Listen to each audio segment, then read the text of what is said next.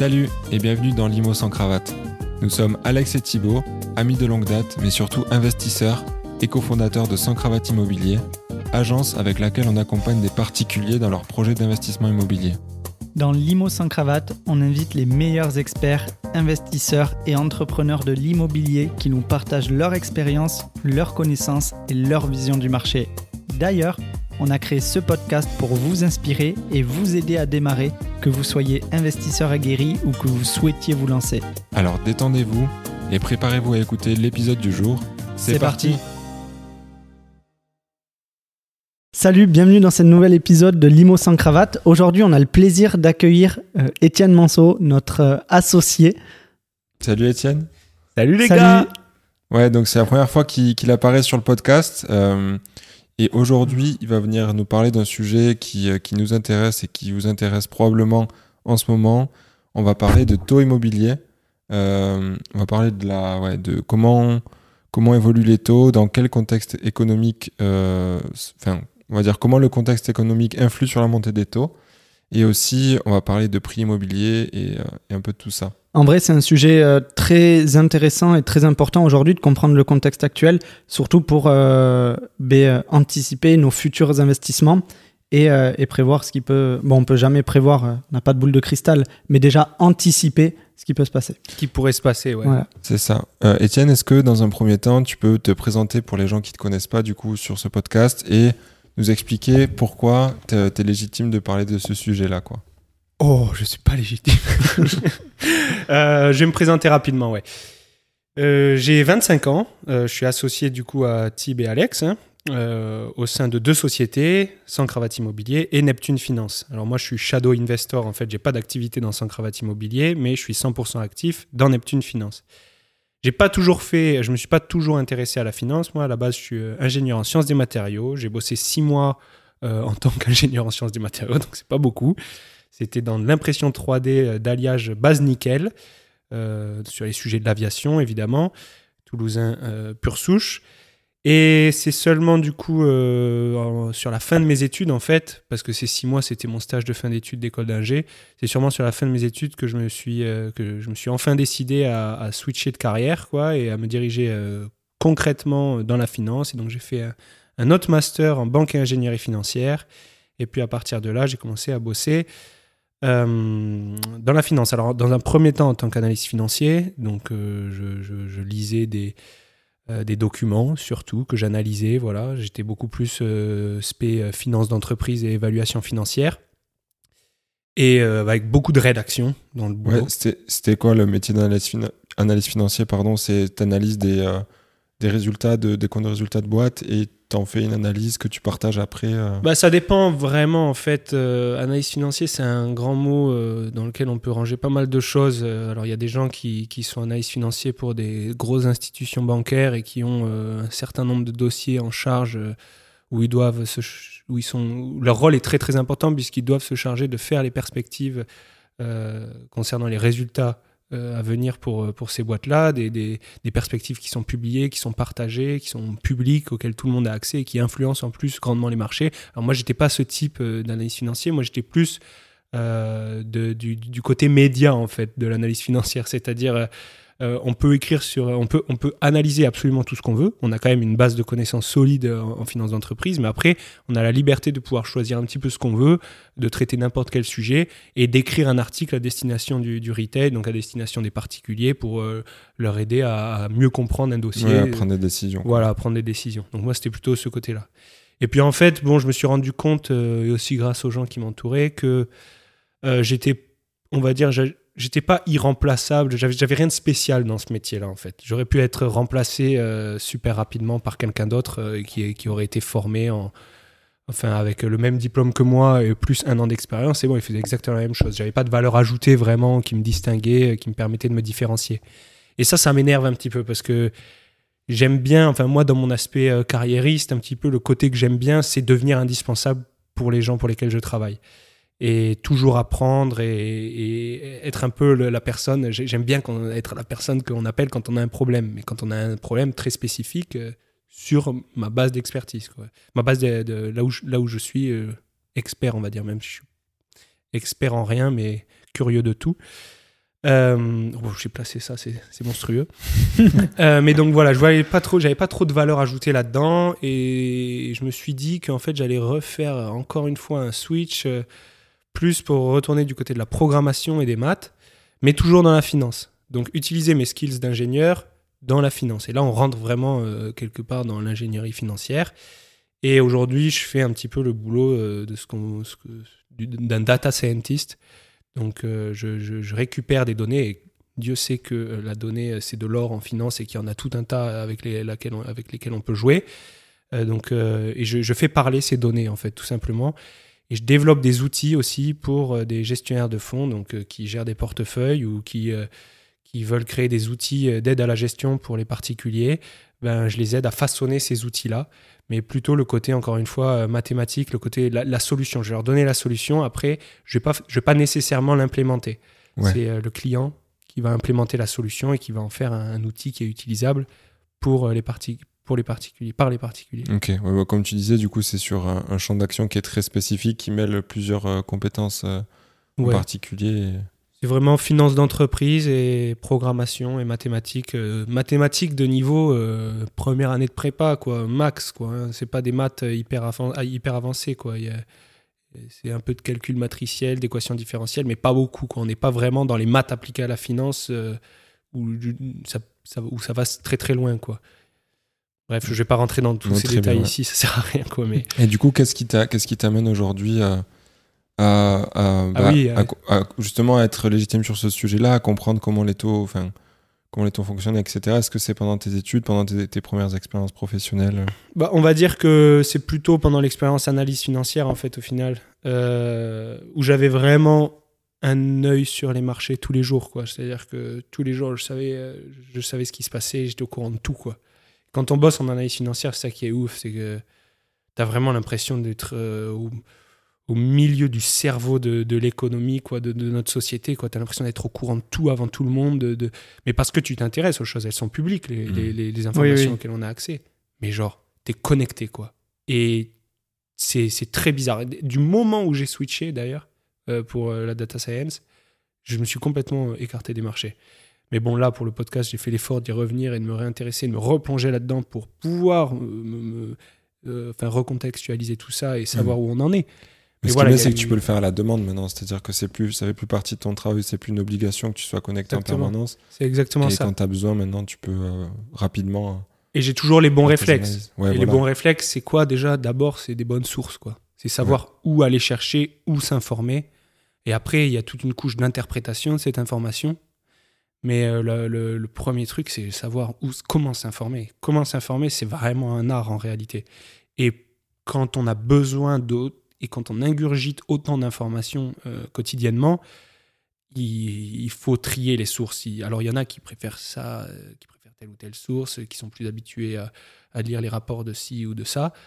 Mais, euh, mais on ne peut pas non plus euh, dire Alléluia à tous les émetteurs de données. Il y, en a certains que, sur lesquels on fait plus confiance que Mmh, d'autres. Bien sûr. quoi. Donc oui, c'est plus la partie où j'ai bossé en tant qu'analyste financier qui me permet aujourd'hui euh, d'être là et de- de- d'être capable de, de, de, de parler économie, de parler taux, de parler perspectives concernant les taux et après de parler aussi d'impact de, de- des taux sur les prix de l'immobilier. Par contre, je tenais vraiment à préciser que je suis absolument pas un expert de l'immobilier. Je suis pas du tout quelqu'un de terrain euh, dans l'immobilier. Oui, tu analyses plus l'économie en, en elle-même et comment elle fonctionne. Ouais, euh, oui, oui, c'est ça. C'est ça. Je suis plutôt quelqu'un de bureau qui reste derrière son écran d'ordinateur et qui, qui essaie de faire ce qu'il peut avec les chiffres qu'il a devant lui et de les analyser. Quoi. Mais je suis pas du tout, euh, je suis pas du tout quelqu'un qui est déjà personnellement investi dans l'immobilier ou même qui connaît quoi que ce soit finalement dans le processus d'achat d'un bien immobilier.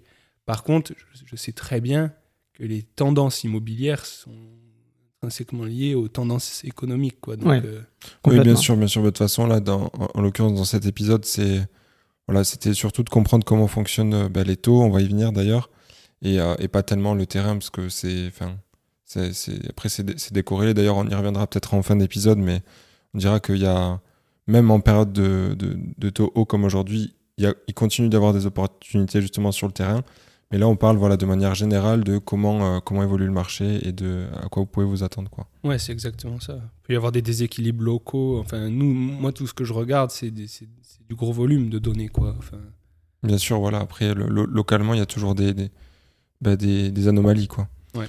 Euh, du coup, tu parlais de sources, euh, que c'est important d'avoir des bonnes sources. Toi, sur euh, bah, que- quelles sont tes sources Sur quel site ou quelles, quelles ressources tu utilises pour, euh, pour justement euh, avoir accès à ces informations-là?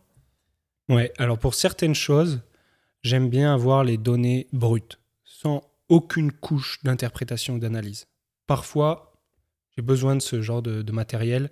Quand il s'agit de finances, euh, d'état financier typiquement, moi je vais plutôt là-dessus, sur de la donnée brute que je peux analyser et que je ne vais pas me faire influencer dans, dans mon état d'esprit de ce que j'interprète de la donnée.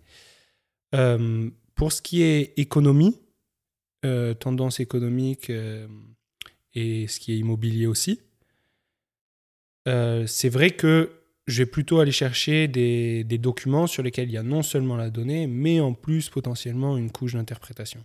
Ok. Mais après, cette couche d'interprétation, je veux pas qu'elle soit faite non plus par n'importe qui, quoi. Ouais, c'est ça qui est compliqué. Voilà, c'est ça qui est compliqué. Et puis moi, après, je me fais la mienne aussi. Mais c'est toujours plus difficile de se faire sa propre idée euh, quand on lit un document sur lequel il y a une couche d'interprétation. Mais après, j'ai pas non plus, on s'en sort pas avec la macroéconomie si on veut des, si on veut euh, des, des, des, données brutes euh, après ça, et qu'on qu'on n'est pas plongé là-dedans. Enfin, moi, je suis allé chercher ce type de document parce que ça faisait longtemps que je m'y étais pas replongé. Mhm. Quoi. Si j'étais connecté comme ce que je vous disais tout à l'heure, j'aurais peut-être pas eu besoin de ces interprétations, Mhm. mais là, j'en avais besoin pour me, pour me replonger dans le bain. Et là, pour le coup, euh, dès qu'il s'agit euh, dès qu'il de macroéconomie euh, et plus particulièrement de, la France, le site de la Banque de France est un super site. Et ils ont dans leur rubrique économie une, un document qui s'appelle Perspective économique moyen terme. Ils, ont ils en ont deux, ils ont perspective économique court terme et perspective économique moyen terme. Ces deux documents sont super intéressants. Ils parlent, alors on est sur tous les, toutes les, grandes métriques de, l'économie. Donc, euh, on est sur euh, la croissance d'activité, on est sur PIB, des indicateurs PMI, on est sur euh, l'emploi, donc la création d'emplois, le chômage, on est sur tout ce qui est la, santé euh, des, entreprises. Donc, c'est basé sur des sondages où ils interrogent plus de 8500, euh, 8500 entreprises. On est sur les carnets de commandes, sur euh, le recrutement. On essaie de voir si tout va bien. Voilà, enfin, c'est eux- leur travail. Et puis, euh, ils parlent aussi euh, de, de l'inflation. Euh, et tout ça, toutes ces informations mises ensemble permettent de faire un état des lieux de euh, comment, où en est la situation économique en France. Et là, il y a une couche d'interprétation, ils le font. Et en plus, ils font des perspectives. Donc, c'est déjà trois volets différents. Il y a, il y a les- le, le display, enfin, le- le- le- la présentation des données historiques, l'analyse de ces données historiques, et puis les perspectives pour le futur. Et là, il n'y a pas vraiment, c'est pas vraiment un document qui se concentre sur l'immobilier là pour le coup, mais Ouais, c'est généraliste. général, ouais. Ouais, voilà, c'est un super document. Et ils ont, un peu, ils ont euh, des documents assez similaires pour ce qui est de la politique monétaire. On y reviendra sur la politique monétaire. Mais là, c'est vraiment pour l'économie. Et ensuite, pour ce qui est de l'immobilier, alors il y a des grandes statistiques qui sont, euh, qui sont publiées par des émetteurs euh, très sérieux et qui se retrouvent dans les agendas économiques qu'on utilise quand on traite sur les marchés financiers. Mais il y a aussi d'autres euh, d'autres sources qui sont très intéressantes, comme notaire.fr. Ouais, j'allais dire de mémoire, Mm. il me semble que justement les notaires, vu que c'est quand même eux qui, qui sont le plus proches d'avoir euh, les, euh, on va dire les données les, les, les plus, fi- enfin, Ouais, les données les plus fiables, non, mais Ouais, complètement. C'est eux la source, hein. C'est eux Ouais, la source, voilà. complètement. Mais après, il faut collecter les données auprès ça, des notaires. C'est ça, donc bon, c'est c'est des associations entre l'INSEE et notaire.fr, en fait. c'est ça. Et genre, euh, là, sur notaire.fr, il y a un super document, alors je, je, je l'ai juste à côté de moi, qui s'appelle French Property Analysis of the Market. Donc c'est en anglais, je pense qu'il y a une version française qui doit Sûrement. exister, j'imagine. Donc Euh, analyse du marché euh, pour avril 2023 du, du... Ouais, c'est ça. Donc du coup, en français, il devrait s'appeler Analyse du marché, avril 2023, euh, immobilier français. Ouais. Un truc comme ça. Euh, qu'on retrouve du coup, comme je, le- je le répète, hein, sur notaire.fr dans la rubrique euh, Real Estate ou immobilier. Pour, euh. Et là, le document, le seul bémol, c'est que il est euh, publié trimestriellement, Hmm.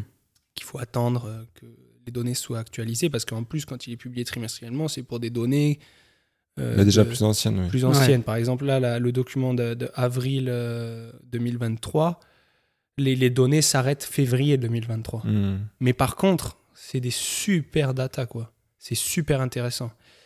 Mais il y a ce décalage. Donc après, il faut reboucler avec d'autres euh, d'autres statistiques qui, qui... En fait, ce document il peut vous inviter potentiellement à créer une méthodologie d'analyse du marché immobilier. Vous regardez comment est construit le document et ça vous donne une routine de ce qu'il faut aller chercher comme information pour se faire une idée de l'état des lieux du marché immobilier. Et après, toutes ces, les, les statistiques qui sont présentées euh, dans ce document et sur lesquelles euh, les analyses s'appuient, vous pouvez les retrouver ailleurs en fait, Euh, plus récentes potentiellement. Mais au moins, vous, vous- vous aurez une idée de ce à quoi vous devez vous intéresser.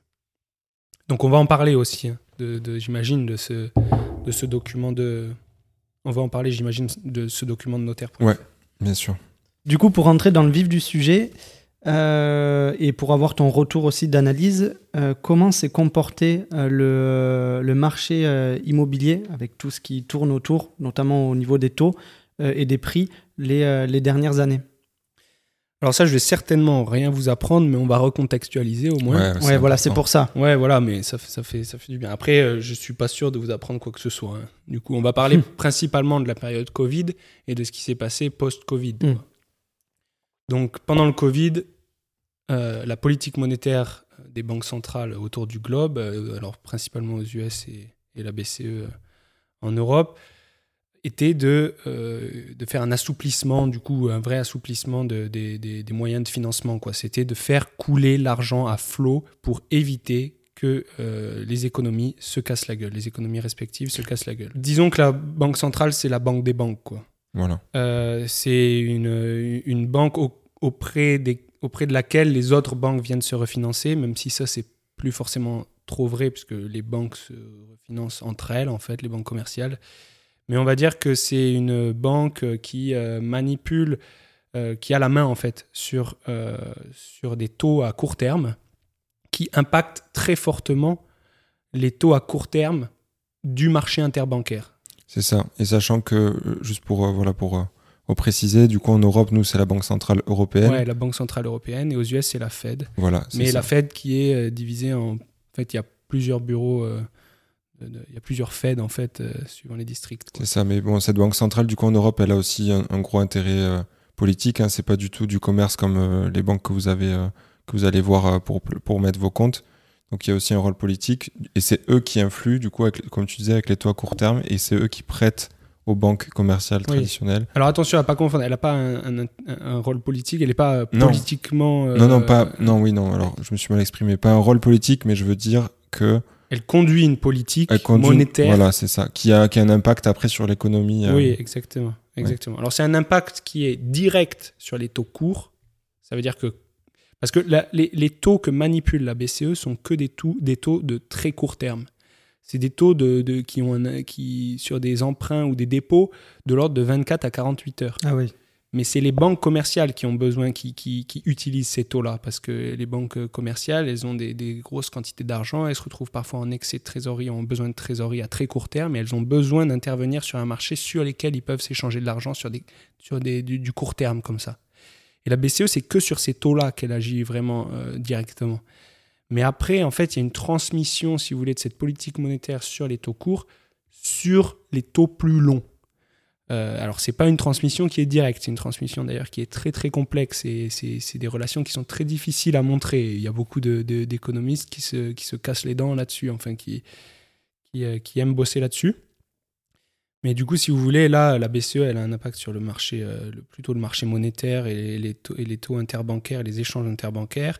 Et après, en fait, finalement, les banques commerciales, euh, on, on se, on- on- il y a une transmission, si vous voulez, de ces taux courts vers les banques commerciales et leurs taux plus longs, Voilà. et vers les marchés obligataires aussi, sur lesquels on s'échange de la dette euh, à long terme. Donc même euh, des taux, euh, des taux de, de- à 10 ans, 20 ans se retrouvent impactés par la politique monétaire sur les taux courts. Carrément. Mais pas toujours de la même manière, Hmm. euh, pas toujours dans le même laps de temps, Non, bien sûr, bien sûr. et même Mais- des fois ça se transmet pas du tout quoi. Ouais, bien sûr. Mais déjà, j'espère que, voilà, que, que du coup, pour ceux qui n'étaient pas au fait de, de- de- du fonctionnement, déjà qui Ouais. comprennent un peu mieux, un peu mieux comment, comment ça marche, parce que je pense que tu vas en reparler derrière. Et du coup, je t'ai- je Du t'avais coup, coupé ouais, au tu- moment où tu me disais euh, Covid, donc les banques centrales, euh, globalement, Injecte de l'argent. Voilà, le plan c'était simple. Le plan c'était ouvrez les robinets du crédit et baissez les taux. C'est mettez de l'argent partout. Et pourquoi du coup cette décision? Parce que sinon, on allait avoir des économies qui se pétaient la gueule du fait de la pandémie. quoi. C'était ça le- la thèse. quoi. D'accord. Mais ça, voilà, tout, Ouais. vous le savez tous, euh, on a imprimé de l'argent à foison, ce qui fait aussi, euh, ce qui dévalue euh, l'argent quelque part aussi, et qui permet aussi, bon, je ne vais pas rentrer dans ces détails-là, mais bon, bref, on a ce euh, flux, flux massif d'argent. Ce flux massif d'argent, euh, il va nécessairement, enfin là pour le coup, euh, augmenter la, la- la consommation, mais aussi les achats d'actifs. Mhm. Donc, Ben, on a pu le voir d'ailleurs, parce qu'en 2021, post-Covid, pour la partie immobilier, sur les transactions, ça a été une année record. Ouais, non, mais c'est exactement ça. C'est là où je voulais en venir, justement. Donc, c'est dans ce, ce remise en contexte, plein d'argent, plein d'argent, plein d'argent. Les gens consomment, les gens euh, sauvent l'économie, machin truc. Et puis, euh, ils achètent des actifs à balle. Donc, euh, c'est aussi, c'était l'année de tous les records pour, pour, la, pour la finance aussi. Ouais. C'est le plus de PEA ouverts, c'est pendant le Covid. Euh, et les transactions immobilières ont explosé. Euh, atteignant euh, courant 2021, il me semble début euh, des années 2021, euh, de l'année 2021, du 20%, euh, plus 20% en rythme annuel, en rythme 12 mois. Donc en rythme 12 mois, ça veut dire quoi? Ça veut dire que sur une base des, des 12 derniers mois, en, admettons que c'est avril, je vais regarder, hein, c'est ju- juillet, non c'est août 2021, voilà. Août 2021, on a ce pic de, 12, de, de volume de transactions, de croissance des volumes de transactions à 12 mois. Et on arrive sur du 20%. Voilà. Et je suppose que c'était aussi en partie dû, euh, alors bien sûr, au fait que c'était pas cher d'emprunter et tout ça, mais peut-être aussi parce que les gens, du coup, euh, en période Covid, euh, tu sais, ça a fait réfléchir pas mal de gens quand même cette période-là sur euh, est-ce qu'on va pas. euh, Et les projets qui ont été bloqués aussi. Qui ont été bloqués, et ralentis et qui ont été euh, Oui, c'est vrai. euh, réitérés ou la, enfin, la réitération s'est effectuée en 2021 du coup. Compl- mais complètement, complètement ça, j'y pensais pas. J'y pensais pas. Mais c'est vrai qu'il y avait des projets qui étaient bloqués, Mhm. qui étaient en attente, Ouais, ouais, ouais, complètement. Carrément. qui étaient en attente. Et là, mais vraiment, euh, là, on est vraiment sur les transactions, enfin, sur, sur l'ancien, quoi. Ouais, enfin, ouais, on est vraiment sur l'ancien parce que le, c'est toute une autre histoire, le neuf, pendant le Oui. Covid, quoi. hein. Euh, enfin, la construction et le neuf, c'est toute une autre histoire. Mais euh, sur l'ancien, sur les volumes de transactions, en effet, on avait cet effet certainement des, des, des, des transactions qui étaient en, en attente, quoi, on va dire. Euh, et puis, il y avait beaucoup d'argent, etc. Donc, euh, les, les, les transactions ont explosé. Et ce qui est super intéressant de savoir, c'est que la volatilité des, des- du nombre de transactions, enfin, la volatilité de la, de la croissance du volume de, de- du- de transactions est bien supérieure à la volatilité des prix de l'immobilier. Mhm. Euh, on parle là de 20% en rythme annuel. C'est énorme, plus 20% de Ouais, transactions sur 12 mois. Oui, ça veut pas dire que les prix vont, vont monter d'autant. quoi. Voilà, sur- les, les prix, quand on est sur des pics euh, annuels, on est de l'ordre. euh, après, c'est global, hein, encore Oui, une oui. fois, et on pourrait aller Ouais. plus, plus bas à l'échelle locale et trouver des chiffres plus importants. Mais on est plutôt sur de l'ordre de 6-7% quand on est sur des pics super, super forts. Quoi, Ouais, hein. c'est déjà énorme. C'est ouais, c'est déjà énorme. Si tu mets ça dans un, dans un business plan, enfin dans un, dans un forecast pour investir dans un bien immobilier et que tu mets à ton bien une croissance de 5% de sa Ouais. valeur annuelle, euh, tu vas faire des sous. Hein. Oui, c'est clair. Donc bref, le, ouais, le, le, le- voilà, de- donc le, le prix, de, les, les, les volumes de transactions explosent, les prix de l'immobilier explosent avec un petit retard quand même, euh, d'une manière Ouais. décalée par rapport au volume de transactions. Et euh, c'est principalement dans les zones stressées par, avec un stress d'offre et de la demande euh, où, que, que les prix s'intensifient le, le- le- le plus rapidement. Mhm. Donc typiquement Paris. Mais on va voir que c'est aussi là-bas que ça pète en premier en fait. Ouais, bien sûr. Voilà. Donc pour cette remise en contexte, on en est là. On est euh, pendant le Covid, nanana, il y a les, les taux, euh, le, le- le financement est facilité. Ouais. Le financement est facilité, les gens achètent, les gens achètent, les gens achètent, les volumes de transactions euh, explosent et les prix explosent avec un petit retard. Et en plus, on a une redirection, un peu une transformation du marché de l'immobilier avec une direction massive vers euh, pour- de, de quitter le résidentiel pour aller vers les, les maisons et plutôt en campagne et ce genre de choses. Quoi. Ouais. Qui m'amène à vous donner une stat qui est super intéressante.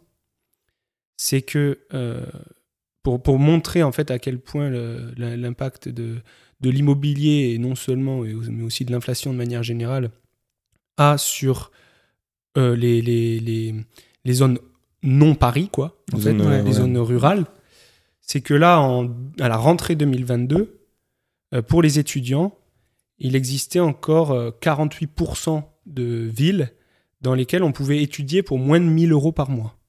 Donc il y avait 52% où c'était plus de 1000 euros par mois pour étudier. Ouais. À la rentrée 2023, c'est 100% des villes dans lesquelles il faut plus de 1000 euros par mois pour étudier. 100% des villes. Alors j'imagine qu'on était un petit peu sur la limite en fait. hein. Ouais. Euh, il suffit de d'une Ouais. croissance, D'une de, dizaine, de- ouais, d'une ouais, croissance de dizaines de pourcents pour passer d'un côté, pour faire passer toutes les villes d'un côté de l'autre Ouais, de la ouais. barrière.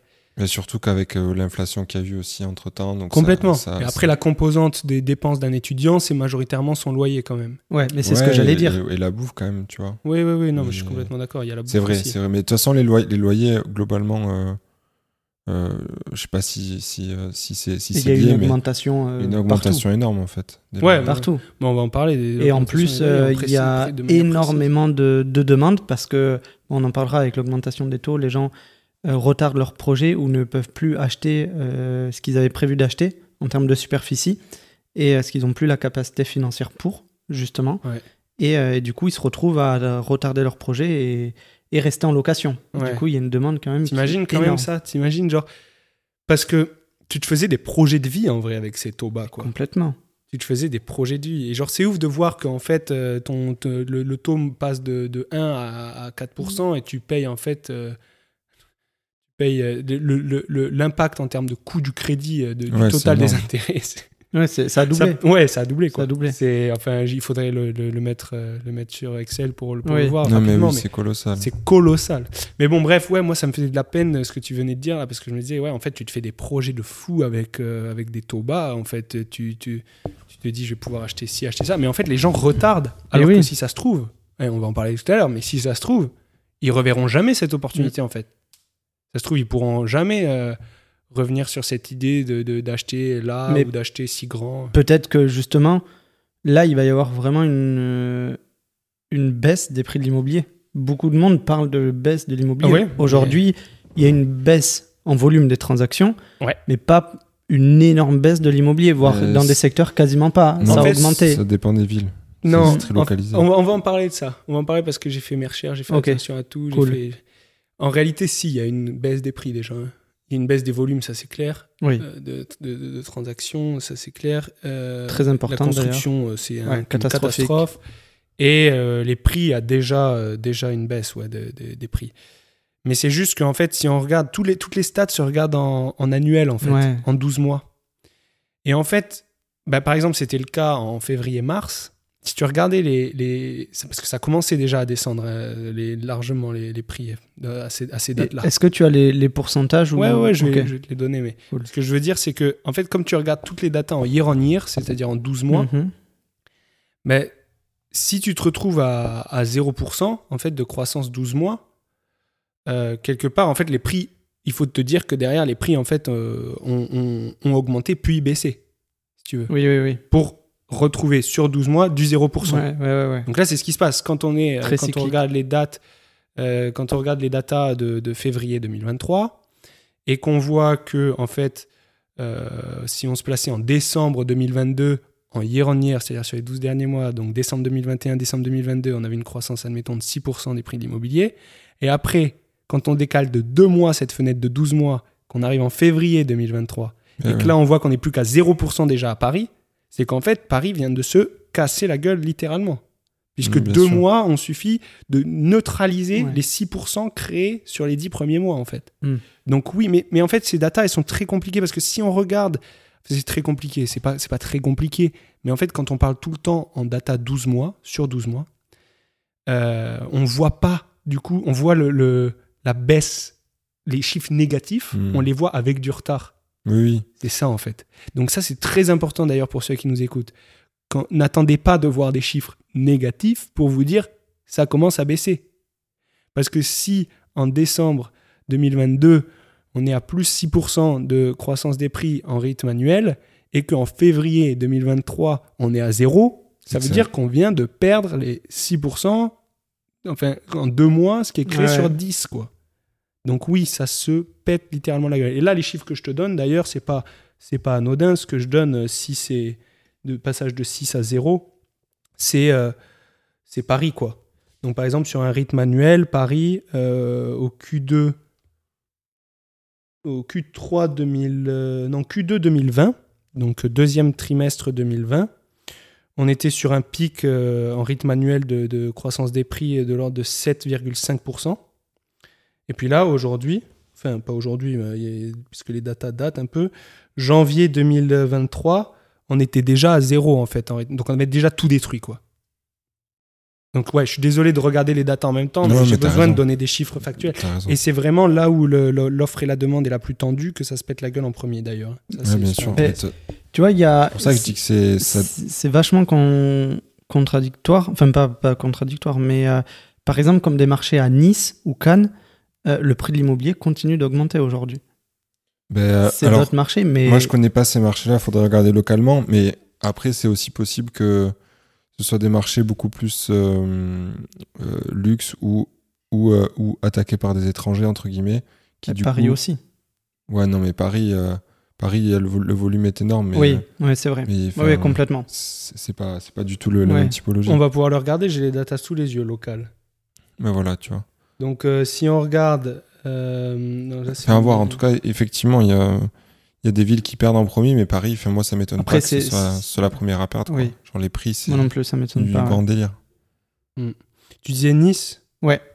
Toute la région euh, PACA, enfin. Ouais, Nice, t'as raison. Ouais, c'est ouais, mais même Grenoble, il y a encore des, ouais, il y a encore localement des trucs, euh, Ouais. des trucs assez impressionnants. ouais. Bon, après, Nice, en- on est à en- 8,7% hier en hier en Mm. janvier 2023. Donc c'est des datas qui datent encore, Ouais. mais ça donne un peu. Mais après, idée dans la généralité, sur euh, la France entière, oui, effectivement, on peut constater une légère baisse euh, des prix de l'immobilier. Et ça, après, est-ce que la baisse est à hauteur euh, de la montée des taux? Pas spécialement, quoi. on va, ouais, on va parler de cette sensibilité des prix de l'immobilier à, Ouais. à- à la remontée des taux. D'ailleurs, c'est un sujet hyper intéressant. Mais ce que je veux inviter les gens à faire surtout, c'est que là, on parle de data qu'on a à notre disposition, qui sont des data qui vont jusqu'à avril 2023, quoi.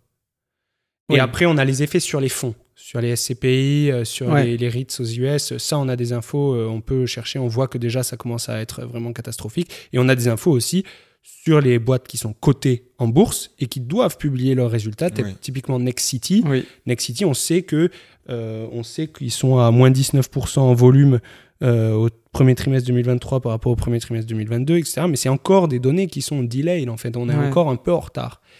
Le fait est que notaire.fr va certainement sortir la version du document sur lequel on s'appuie depuis tout à l'heure. Euh, avec des datas qui seront actualisées et qui iront bien plus loin, qui iront euh, Ouais. certainement début de l'été. quoi. C'est ça. Bon, après, même si elles sont plus actuelles, euh, finalement, finalement, on aura toujours du retard. Et On aura Ah oui, toujours, du- toujours. Non, mais c'est l'immobilier. On aura, on aura toujours. Ouais, c'est vrai. En vrai, vous avez raison. Mais On aura vraiment. tou- on aura toujours du retard, mais je veux dire, ce on pourra au plus, moins euh, avoir cette période Mm. où on a l'impression que c'est dans cette période que ça s'est pété la gueule. Mais en fait, ça a commencé à se péter la gueule déjà depuis un, Bien sûr. depuis un bon moment. Quoi. Après, péter la gueule, c'est un, c'est un bien grand mot parce que si on regarde ça par rapport au- à la fluctuation des marchés financiers, du coup là tu vas vraiment pouvoir me répondre, euh, la baisse de prix de l'immobilier est quand même moins importante que euh, la, la baisse des marchés qu'on a pu constater. La baisse des marchés financiers, tu veux dire? Ouais, bah, Sur les drawdowns, c'est-à-dire les, les Ouais, maximums, ouais, Les, les, les- les- Comment on appelle ça un drawdown en français genre Ben, Les chutes maximales? Ouais, ouais. Oui, euh, déjà, la a- perte maximale, quoi. Ouais, d'affilée, enfin ouais. Ouais, la perte maximale. oui, les baisses. Euh, mais qu'on peut, en fait, c'est la perte maximale qu'on peut expérimenter euh, si on avait investi dans, dans un actif, dans un tel actif. Quoi. D'accord. Si t'as intervenu, t'es- t'as acheté au plus haut et t'as Ouais. revendu au Oui, plus voilà, pire que, tu, pire que tu peux te choper dans la tronche. Quoi. Bah oui, en termes de drawdown, l'immobilier, euh, Ça, quand même, ça garde cette valeur refuge. beaucoup plus solide Mhm. que. Enfin, on est sur des volatilités qui, qui ont rien à voir avec les, les marchés financiers. Mais quand même, il y a eu des époques où, euh, où l'immobilier a montré des Ah oui. les prix de l'immobilier ont montré des ont Bien sûr. une volatilité Bien absolument euh, abusée quoi. Oui. Et, et d'ailleurs, ça m'invite à, à déjà parler un petit peu parce que je voulais le faire plus tard, mais bon, tant pis, on le fait maintenant. On hein, est dans le, dans le jeu. sur la sensibilité des taux par rapport à une euh, la sensibilité des prix par rapport à une remontée des taux.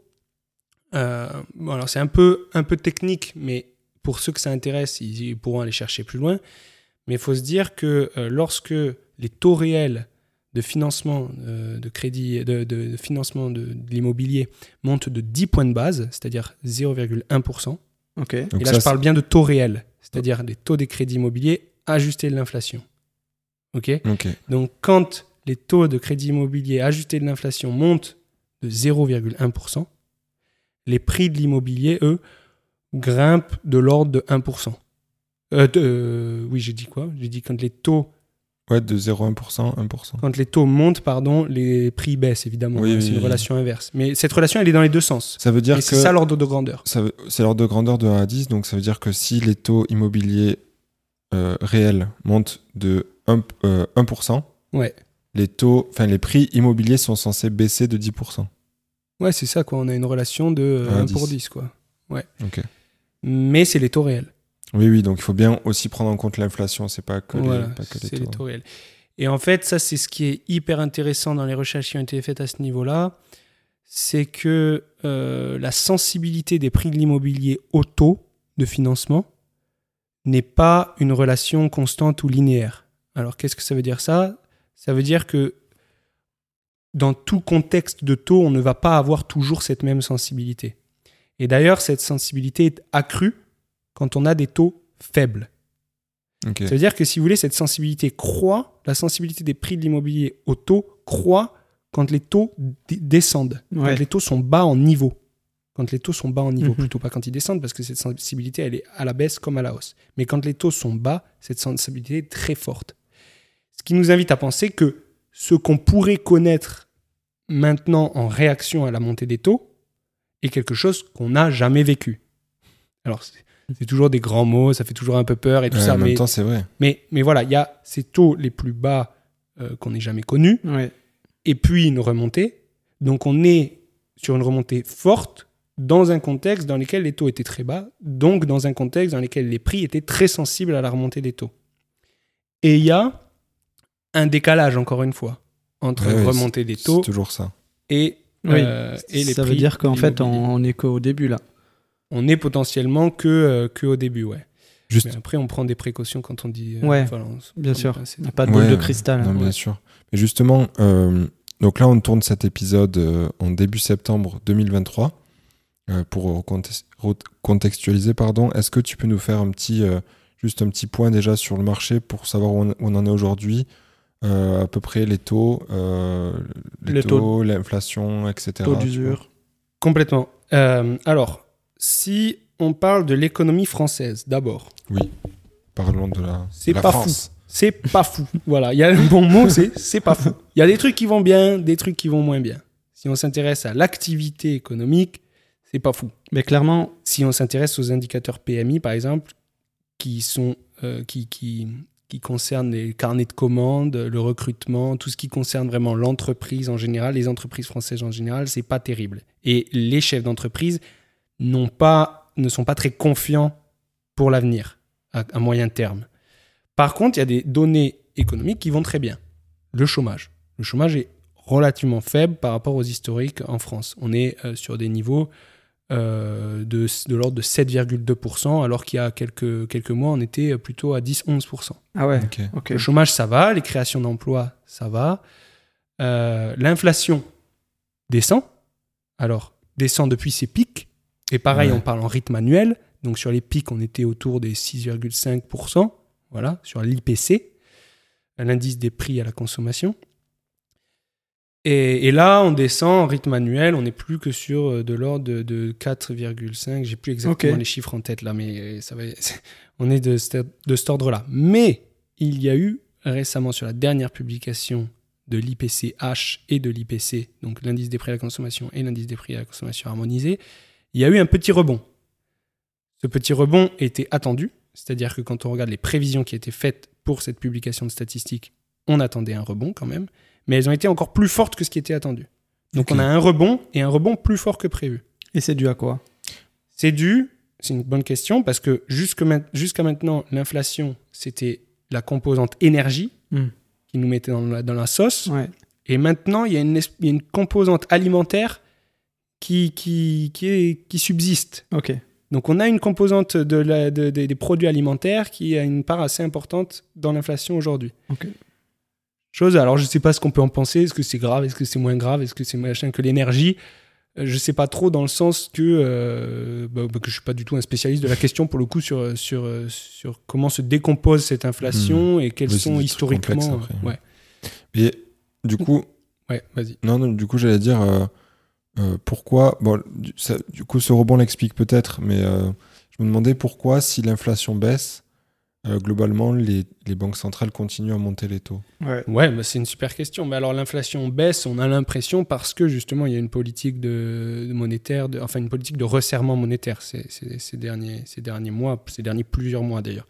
Parce que c'est vrai qu'on a fait un peu les trucs dans le désordre. On parlait il y a, il y a 10 minutes de, de, de, allez, on envoie, on ouvre les robinets du cash, on met le plus d'argent possible dans l'économie et on est passé direct du coq à l'âne en disant euh, bon maintenant il y a, euh, il y a l'inflation qui baisse et on est en train de Oui, c'est vrai, bon, il y a une donc transition. ouais, il y a eu une ouais. transition un petit peu compliquée. Bon bref, il y a eu cette période Covid pendant laquelle euh, c'était euh, financement à gogo, et puis après il y a eu cette période de resserrement parce que l'inflation avait pris des proportions absolument terribles. Et que la- l'État enfin, n'a plus d'argent aussi. Et ouais, euh, alors le déficit, euh, le, le- le déficit budgétaire, mais tu veux dire la, la remontée des taux pour par rapport au fait que la France est en déficit budgétaire? J'ai pas, pas compris la question. Non, je sais juste que la- le, gouvernement français n'a vraiment plus un rond. Ouais, alors c'est toujours qu'ils dire- de récupérer de, de tous les côtés là. Oui, complètement. Bah, on a un déficit budgétaire de l'ordre de 4% pour 2023 et de manière générale, l'endettement de la France, c'est 110% du PIB. Ouais.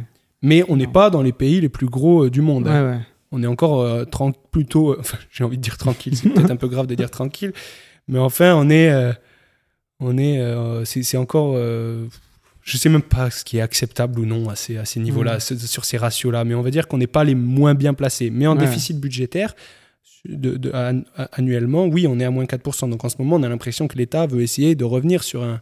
Parce que c'est vrai que c'est quand même un indicateur de santé économique bien assez sûr. important. Ouais. On veut revenir sur un. Bien sûr. Bon, après, les taux, ça n'a pas grand chose à voir avec ça, non Ça a aucun, enfin, ça a pas Si. trop de rapport. Ben, en fait, on va dire que. On va dire que la politique monétaire qui est mise en place par euh, la BCE, donc euh, au niveau européen, déjà c'est compliqué parce que la BCE elle doit gérer euh, Ouais. une vingtaine de pays qui, qui se partagent tous Bien la sûr. même devise, c'est une galère, une galère totale.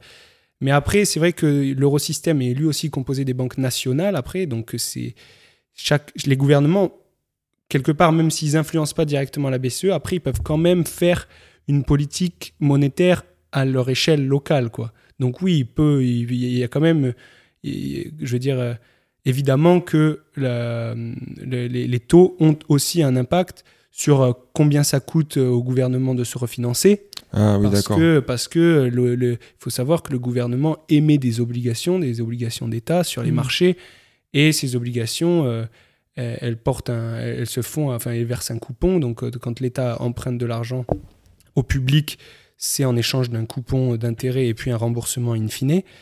Mais évidemment que les taux impactent, les, les- que les taux court terme dictés par la BCE impactent les taux euh, auxquels euh, se refinance la France. Ah. Donc oui, il y a un impact. Mais pour revenir euh, sur, sur l'économie, du coup, tout, je disais, c'est pas ouf. C'est pas ouf, mais il y a des endroits où ça va bien et tout ça. Et toi, tu rebondissais en disant, mais pourquoi, si l'inflation descend, euh, les taux euh, ne descendent pas Enfin, pour- ouais, ouais, Pourquoi on pour- continue de faire monter les Ouais, taux c'est ça. alors le fait que l'inflation euh, descende d'elle-même, c'est une bonne nouvelle. Mais c'était attendu. C'est juste qu'au niveau du timing, personne n'avait aucune idée de ce, de ce qu'il racontait. Au niveau du timing, tout le monde était dans le flou total. Par contre, on se doutait bien qu'elle allait se calmer d'elle-même. Mais il y a eu, en plus de... On se doutait qu'elle allait se calmer d'elle-même, il y a eu euh, une aide, on va dire, de la BCE qui a monté ses taux Mm. euh, directeurs très rapidement euh, jusqu'à atteindre aujourd'hui, il faudrait que je regarde exactement, mais on est sur l'ordre de 4,2%, il me Mm. semble, en France. Voilà. 4,25% avec une dernière modification en juillet 2023. Ok. 4,25%. Sur des prêts là et des dépôts de l'ordre de 24 heures. Et alors là, on pourrait, on, va, on on rentrera après dans le détail de, de comment ça, ça se transcrit sur les taux des crédits immobiliers, parce qu'il y, a- il y a beaucoup de choses à dire. Euh, mais en, voilà, en gros, les taux ont explosé. Et l'inflation, du coup, est- elle est descendue. Alors maintenant, on ne sait plus si c'est d'elle-même ou si c'est avec les taux, mais le fait est qu'elle est descendue. Bah, Enfin, forcément que les taux ont dû. ont dû- Ça y joue. hein. Ouais, exactement. Parce que c'est un, c'est un- un impact direct quand on monte les taux euh, directeurs hein, euh, sur à, les, à très les court terme. investissements et tout ça derrière. Oui, alors sur les investissements, on est plutôt sur le marché du long terme. Mais pour le court terme, c'est surtout sur les crédits à la consommation. Tout ce qui est consommation très rapide, quoi. euh, Mm. Ça freine tout ça, quoi, quand on monte les taux. Donc, c'est censé baisser la- l'inflation. Donc, c'est censé ralentir l'inflation. Il y a un impact direct vraiment sur ces crédits à court terme, quoi. Sur le long terme, donc sur tout ce qui est investissement ou tout ce qui est, euh, voilà, comme les crédits immobiliers ou ce genre de choses, là, c'est l'impact est, est- est moins direct et on va, on va en parler. Mais bref, voilà, donc on a eu ces taux qui sont montés. Et là, en septembre, le 14 septembre, on a potentiellement une nouvelle hausse des taux directeurs à attendre, alors que l'inflation euh, se, se- chute, Ouais, a semble- l'air de chuter d'elle-même ouais. et que même quand on lit le rapport de la Banque de France que je vous invitais à lire tout à l'heure, euh, on est euh, sur des estimations, euh, enfin sur des perspectives pour l'inflation de l'ordre de euh, 2,5% euh, en 2025. Donc euh, on s'attend à ce qu'elle ralentisse. Mais comme je vous disais tout à l'heure aussi, le timing de toutes ces personnes qui font des analyses euh, par rapport à ça, se Mhm. sont tous trompés. hein, de- donc euh, ils savaient que ça allait descendre, mais le timing était mauvais. Donc on n'en on sait, pas- on en sait rien. Ça se trouve, ce sera encore à 4% en 2025. On ne sait pas. Mais ce qui est important, c'est cette combinaison inflation, santé économique. C'est pour ça que j'ai commencé par dire en France, c'est pas ouf, la, la santé économique. Pourquoi? Parce que une BCE, une banque centrale, s'il y a de l'inflation et que la santé économique va bien, On que laisse- les entreprises vont bien, et non, on monte, on monte les taux. S'il y a de l'inflation, euh, il, faut les- il faut monter les taux pour, euh, pour la calmer, mais les taux, ça a un impact direct sur la santé économique. Oui, d'accord, oui. Et que Quand on Hmm. les monte, ça resserre vraiment. Mais on, voilà, les, les, les, les- investissements, c'est, c'est, ça, ça devient plus difficile pour, euh, Emprunter. hein. pour emprunter, pour investir, pour, euh, et pour faire, pour croître, quoi, tout simplement. Ouais, Voilà, c'est ben, là ça que si le les prix de l'immobilier ne descendent pas, effectivement, ça devient compliqué à faire tourner et à investir dans l'immobilier. Ouais, mais c'est pas que pour l'immobilier. Là, je te parle de tout. Là, je te parle même des entreprises Ouais, ah, mais euh, qui- complètement. qui, investissent Ah, mais dans c'est quoi que ce soit.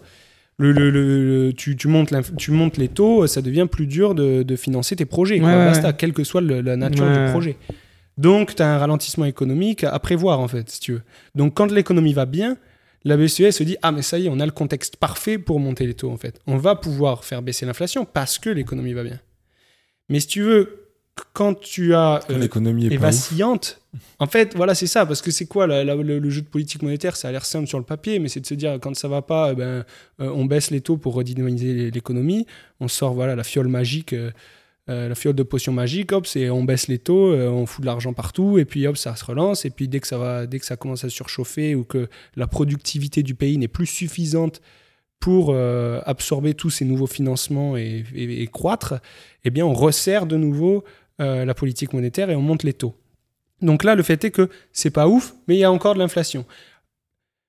C'est un cocktail bizarre en fait, parce que du coup, c'est pas il y a beaucoup d'inflation et c'est pas la solution facile où il y a beaucoup d'inflation, la santé va bien, on augmente les taux, ou l'inverse, il n'y a pas d'inflation, enfin on est sur un rythme acceptable d'inflation et l'économie va mal, on baisse. Ça, c'est des solutions faciles, on va dire, pour la BCE. Là, on est sur un espèce d'entre-deux un peu compliqué. Et j'ai l'impression, moi, et c'est ce qu'on voit sur les marchés financiers, que ça met le flou un peu partout. Si on regarde les marchés, si on regarde le CAC 40, c'est une- il y a une grosse latéralisation du CAC 40 ces derniers mois. C'est-à-dire que le CAC 40, euh, il prend aucune direction. Ouais, c'est incertitude, quoi. Ouais, c'est vraiment une grosse incertitude par rapport à ce qui va se passer potentiellement le 14 septembre concernant cette remontée potentielle de taux qu'on attend du 0,25, du 0,5. euh, euh, pe- personne ne sait vraiment trop ce qui va se passer et pourquoi ça, ça devrait se passer. Est-ce que ça devrait se passer comme ci ou est-ce que ça devrait se passer comme ça Le fait est que euh, aujourd'hui, on a une, une- une transmission vers l'économie réelle, vers l'économie, donc vers les taux longs, qui est assez bizarre. C'est-à-dire que tout à l'heure, ça aurait dû vous faire tic. Je vous ai parlé de taux à court terme a 4,25. à oui, oui. 4,25. OK? Mais ça- enfin ouais, ça m'a ça m'a pas fait tiquer parce que la, la dernière fois, euh, Ouais. on avait fait une, une, une petite présentation sur, euh, sur les, les conditions de marché actuelles et, euh, et il me semble que même les, les taux longs que j'avais, enfin les taux longs moyens que j'avais euh, Ouais. Étaient même plus faibles que les taux court terme de la BCE. Tu vois. Ouais, exactement. Mais c'est ça qui doit te faire tiquer. Ouais, voilà, Normalement, ça doit rapporter plus euh, de prêter sur du plus long terme parce que tu prends plus de risques. bien sûr. Donc normalement, en fait, euh, il n'y a pas d'histoire de moyenne, des taux, tout ça. C'est les, ouais, enfin, bon, ce qu'il faut regarder en fait, c'est ce qu'on appelle la yield curve, la courbe des taux, si c'est ça qui vous intéresse. La courbe des taux. La courbe des taux, c'est une courbe dans laquelle on a un espèce de collage entre le marché monétaire, c'est-à-dire les emprunts et les, et prêts à terme. court terme, et le marché obligataire avec euh, les, les emprunts et les prêts à plus long terme. Et en fait, on colle tous ces taux en fonction de leur maturité, c'est-à-dire en fonction du temps sur lequel ils s'étalent, ces emprunts, et on colle tous les taux les, les uns avec les autres. Et normalement, on est censé avoir une, une courbe qui ressemble un peu à une fonction racine carrée, c'est-à-dire une, une- une courbe comme ça. Pour ceux qui, qui nous écoutent, ça monte fort au début, et puis après, ça, ça, Ça, se, ça- ouais, ça, devient plus plat. ça quoi, devient là. plus plat. Mais fin. on est quand même censé avoir des taux plus élevés quand on finance ou qu'on prête sur, Sur le long long terme, terme, ouais, bien parce qu'il y a plus de risque qui est engagé. Et là, on a complètement l'inverse en ce moment. On a une yield curve, donc une courbe des taux qui est inversée. C'est-à-dire que, alors, elle- elle- même en France, alors, en- aux US, elle est inversée, c'est- ça a l'air d'être propre, c'est- on dirait, un, on dirait un miroir, un peu, un inversement miroir. En France, c'est encore plus dégueulasse. C'est un U, non genre. C'est un U, euh, et après, ça revient. Enfin, c'est assez Mais du coup, que- qu'est-ce que ça veut quel, dire est, ça ouais, quel est l'impact enfin, Ouais, alors qu'est-ce Qu'est-ce que, ça, dire, signifie quoi? Qu'est-ce que ça signifie? Alors déjà, il y a un truc intéressant, c'est que un truc intéressant à savoir, important à savoir, c'est que ces taux-là, ils sont obtenus en faisant de la rétro-ingénierie. Ça veut dire quoi ça?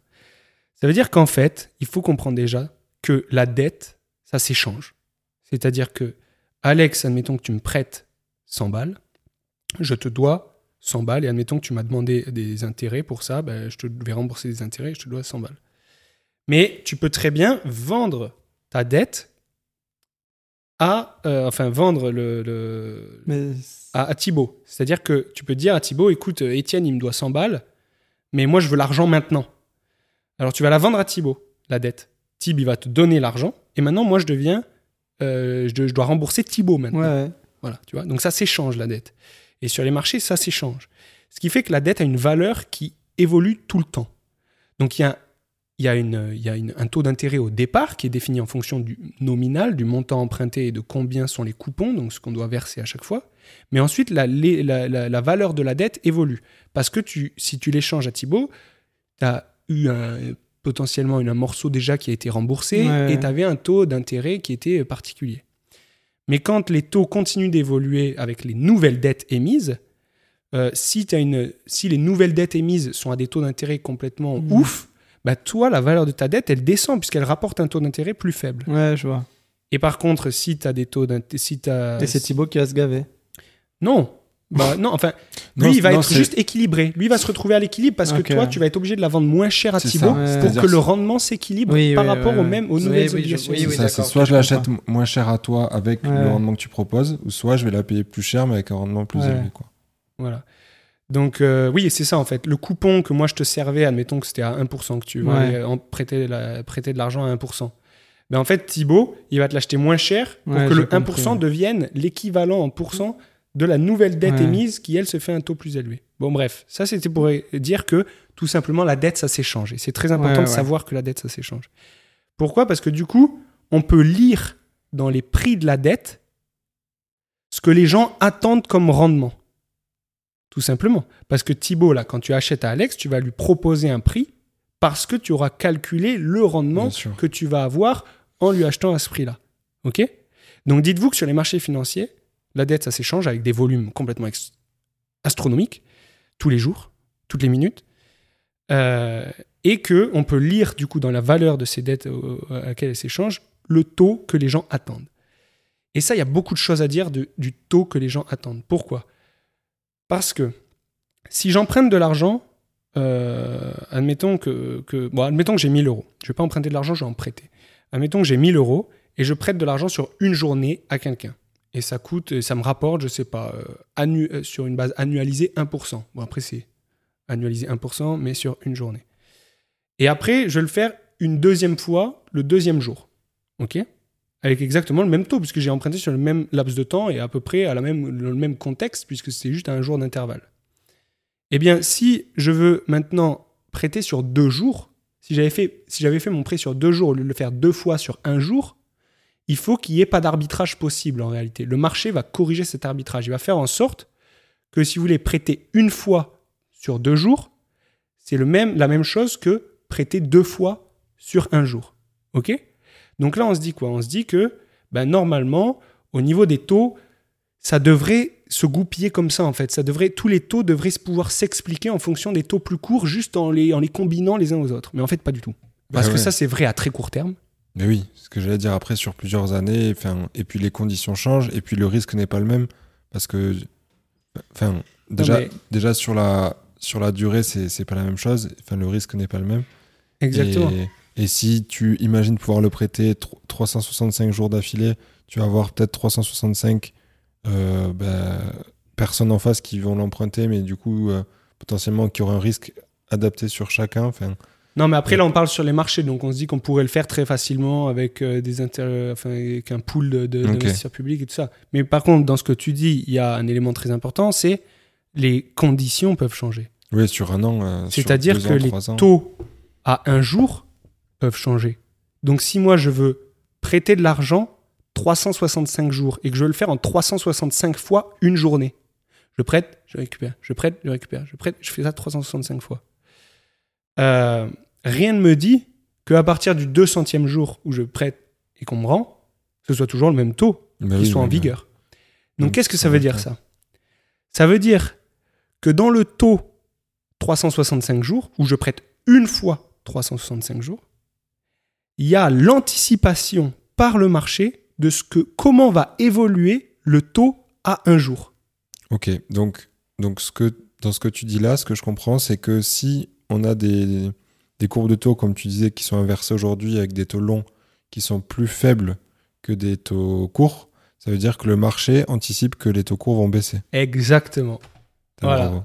Voilà, exactement. C'est exactement ce que je voulais dire. C'est-à-dire qu'on peut lire dans cette courbe des taux ce que les gens attendent, ce que le marché attend. Et alors, quand on dit ce que le marché attend, c'est très fort. hein.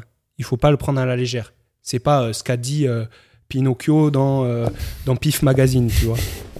Quand on dit c'est ce que les marchés attendent, c'est des volumes de transactions absolument monumentaux et c'est l'équilibre du marché. C'est-à-dire le marché, tout le monde s'accorde pour dire que c'est ça. Donc Et- quand le marché dit que emprunter à 6 ans ou à 10 ans, par exemple, c'est 3,11% de rendement qu'on doit attendre d'un prêt à 10 ans, et que c'est plus faible que 4,25 les emprunts 24 heures, bah, sinon on se dirait, bah vas-y, je vais emprunter. Du coup, je, je- je peux, je peux prêter à 4,25% toutes les 24 heures pendant 10 ans. Et je répète ça. Et boum, Mhm. j'aurais plus, j'aurais fait un arbitrage. OK? Donc ça veut dire que je peux même, je peux même faire mieux. Je peux faire, je peux emprunter à 10 ans à 3,11 et prêter à 4,25 tous les jours pendant 10 ans. Mais non, c'est pas vrai, ça marche pas. Enfin, si c'est le cas, c'est que dans le 3,11% de rendement pour les obligations à 10 ans, pour les prêts à 10 ans, il, y a, il se cache le fait que le marché pense que les taux court terme Mhm. vont baisser. Mais du coup, du coup là, quand, quand, on dit, euh, quand on dit que le marché attend, euh, je sais pas moi, 4,5% ou, ou enfin, peu importe le taux, quand on dit que les marchés attendent ce taux-là à, court, à long terme, euh, même si le marché l'attend, est-ce que ça, ça veut forcément dire que c'est ça qui va se passer? Pas du tout. Non, ça ne veut pas dire que c'est ça qui va se passer. Parce que le marché peut être particulièrement optimiste euh, sur une situation, pour autant, on ne sait pas comment va évoluer l'inflation, on sait pas Personne ne le sait. Le marché peut se tromper. Ouais. Personne ne le sait. Le marché peut se tromper. Mais c'est, ça donne quand même des informations très intéressantes. Et ça réagit très vite. Ça réagit très vite. C'est-à-dire que là, déjà, dans la courbe des taux, on peut lire ce qui est attendu pour le 14 septembre. Je vous parlais que le 14 septembre, va y avoir potentiellement une nouvelle modification des taux de la BCE, potentiellement une nouvelle augmentation. On peut lire ça dans le marché, on peut lire ce que le marché attend de ça. Donc ça veut dire que les taux euh, peut-être très courts, enfin mais juste après, sont un petit, un petit peu plus élevés. Enfin, il faut- faudrait... Donc on peut... C'est c'est quand même... Certes, ça ne veut pas dire que ça va se passer. Mais un, ça réagit très vite, donc on peut le lire tous les jours, on peut voir ce qu'anticipe le marché. On peut voir si le marché a tort ou a raison, et donc parier dans un sens ou dans l'autre. Mais il faut savoir que les banques là, commerciales qui vous font des crédits immobiliers, elles, c'est sur ça qu'elles se basent. Hein. Elles vont pas avoir un pinsoy dans, dans leur, dans leur staff qui va commencer à dire Euh, le marché il a tort, moi je pense qu'il va faire ça. Non, ils sont obligés de prendre leurs décisions en regardant cette courbe des taux, les banques. Si elles ne font pas ça, elles se font. Le mec qui fait pas ça et qui conseille à l'envers euh, euh, sur, sur les, les taux qu'ils appliquent sur le crédit immobilier, il se fait découper. Donc ils sont obligés de faire en fonction de ce que dit le marché. Mais le truc, c'est que cette information de qu'est-ce que pense le marché, elle est très complexe à interpréter pour les particuliers. Moi, ce que je viens de vous dire, c'est quelque chose de relativement complexe à comprendre. Regarder une courbe des taux, savoir que dans les rendements des obligations long terme, enfin des prêts à long terme, se cache l'attente, les perspectives de ce, que vous- de, de ce que vont être plus tard les taux à court terme, tout ça, c'est quelque chose d'un peu compliqué. hein, on est d'accord. Mais en tout cas, il faut savoir que les banques commerciales, la manière dont elles gèrent, C'est comme ça. c'est sur cette base-là. Donc, pour résumer, la question que tout le monde se pose, on ne sait pas si les taux vont baisser. Le marché attend à moyen terme, Hmm. moyen, donc 3 ans, 10 ans, Ok. des taux beaucoup plus faibles, euh, les taux courts, donc de la BCE, beaucoup plus faibles que ce qu'ils sont aujourd'hui. Ok, ouais. Le marché attend ça. Et ça, déjà, c'est une, c'est une donnée Ouais, qui vaut ce qu'elle ce qui vaut. Ce qu'elle vaut. ouais, ouais. C'est mieux que Patrick m'a dit que ça allait baisser demain. Mais par contre, c'est pas dit que c'est ça qui va se passer. Ouais, bien sûr, ouais. Juste euh, pour, euh, pour refaire un point sur, euh, sur les conditions actuelles, parce que du coup, on a, on a grave divagué, mais je pense que c'est bien parce qu'au moins, euh, euh, vous avez beaucoup d'infos là sur comment ça marche, euh, comment fonctionne, enfin, voilà, en tout cas en théorie, euh, les, les taux, etc. Et du coup, c'est intéressant à savoir, et l'économie. Mais pour refaire un point très très factuel sur aujourd'hui, donc des taux directeurs de, de la Banque centrale au moment où on fait l'épisode à 4,25. Ouais. Les taux immobiliers, t'as as, la data sur ça? Les taux immobiliers, ouais, j'ai la data. Alors sur euh, 20 du- ans, 25 ans? Ouais, bah, j'ai 20 ans. j'ai- j'ai tout là, de 7 à 25. J'ai les, les taux euh, minimum, moyen et maximum. Donc on va les regarder ensemble, mais ça doit être de l'ordre pour 20 ans, ça doit être de l'ordre de 3 3,90, quelque Ben, chose comme re- ça. à la limite, ouais, regarde pour Donc 20, 7 25. ans, 7 ans, 3,65 en moyenne. 10 ans, 3,75 en moyenne. Ouais. 15 ans, 3,90 en moyenne. Donc moi j'avais ça en tête euh, à peu près. Et 20 ans, 4 en moyenne. Et c'est bizarre parce que là on voit avec la, avec la maturité qui monte, les taux montent. Alors sur la structure du marché, euh, c'est un Hmm. peu différent. Mais on disait que cette courbe des taux, elle avait une tête très très bizarre. Ouais, Elle fait d'abord un U Oui, et après, après, elle elle flatte, ouais. revient flat et elle monte un peu. Mais bon, bref, du coup ça monte hein, de 3,60 3,65% en moyenne pour du 7 ans à 4% pour du, euh, pour du 20 ans. Mais si on attend une chute des taux, euh, enfin s'il y a vraiment une, une matérialisation d'une baisse des taux directeurs euh, sur une horizon de temps euh, 3-4 ans, quoi, on va dire, admettons, qu'on revient sur des taux euh, très faibles, évidemment que les crédits immobiliers euh, vont, vont suivre, quoi. Bien sûr, mais dans 3-4 ans. Oui. Et là, s'il y a une montée des, des taux euh, court terme, potentiellement, euh, ces crédits immobiliers euh, continuent à monter, je- je- j'en sais rien. En tout cas, ce qui est sûr, c'est que là, quand on regarde les crédits immobiliers euh, et qu'on regarde euh, les- les- le vrai coût pour une banque de se financer sur ce terme-là, bon, les banques, elles se mettent plutôt bien hein, quand même. hein. Le delta, il est, il est pas mal. Alors, je connais pas la part assurance euh, là-dedans, machin et tout ça, je sais pas exactement Tu veux ça dire qu'ils gagnent mais- de l'argent à faire des prêts là? Parce que Ah ouais, ouais, ouais, ils gagnent de l'argent à faire des prêts, ouais, clairement. C'est pas le discours qu'on a des banques. C'est pas le discours que vous avez Ben devant. non, ben Alors non, mais déjà, si- s'ils empruntent à 4,25 et qu'ils qu'ils te prêtent à, à 3, ah non non non, elles empruntent à 4,25 sur le très court terme. oui. Ça c'est vrai, ça c'est vrai. Mais par contre, rien ne les empêche de se financer à, à- à plus long terme, tu vois aussi. Donc après, c'est de la gestion de, de- c'est de la gestion de bilan euh, Hmm. d'une banque et là c'est très très complexe. Donc euh, Ouais, on va pas rentrer dans les non mais détails. moi même moi j'en suis pas spécialiste, mais mais ce que je veux dire c'est que pour à même maturité, en tout cas, elles peuvent potentiellement se financer euh, moins cher que ce que ça leur enfin, que ce que ça leur rapporte de prêter quoi.